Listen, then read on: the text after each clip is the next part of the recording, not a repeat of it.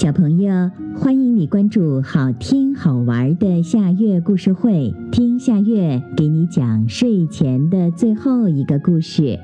你准备好了吗？现在夏月故事会开始啦！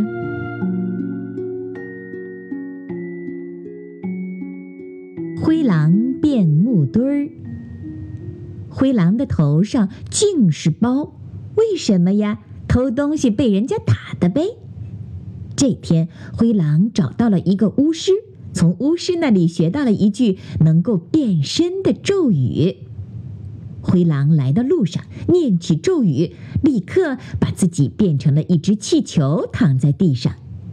一会儿，熊大叔路过了，哪里飘来的一只气球呢？他捡起气球，把它带回了家。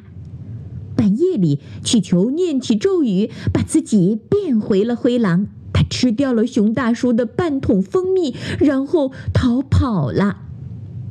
第二天，灰狼念了咒语，把自己变成一个铃铛，躺在路上。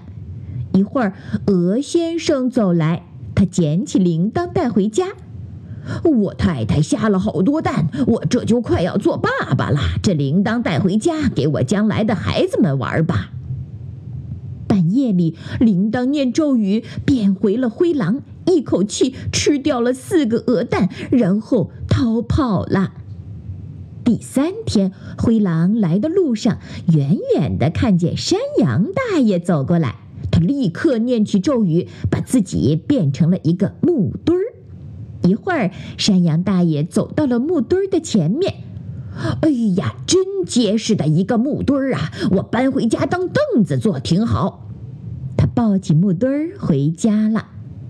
半夜里，看山羊大爷睡着了，木墩儿念咒语，想变回灰狼。可是他念完咒语以后，不但没变回灰狼，却传来了一个声音。净做坏事，不做好事。本咒语只能使用五次。木墩儿大吃一惊，使劲儿的念咒语，没用，咒语已经不灵了。木墩儿变成了一个真正的木墩儿，被大家做来做去。好啦，今天的故事就到这里了。可是我还想听。你可以关注“好听好玩的夏月故事会”微信公众号，听故事、讲故事。小朋友，晚安。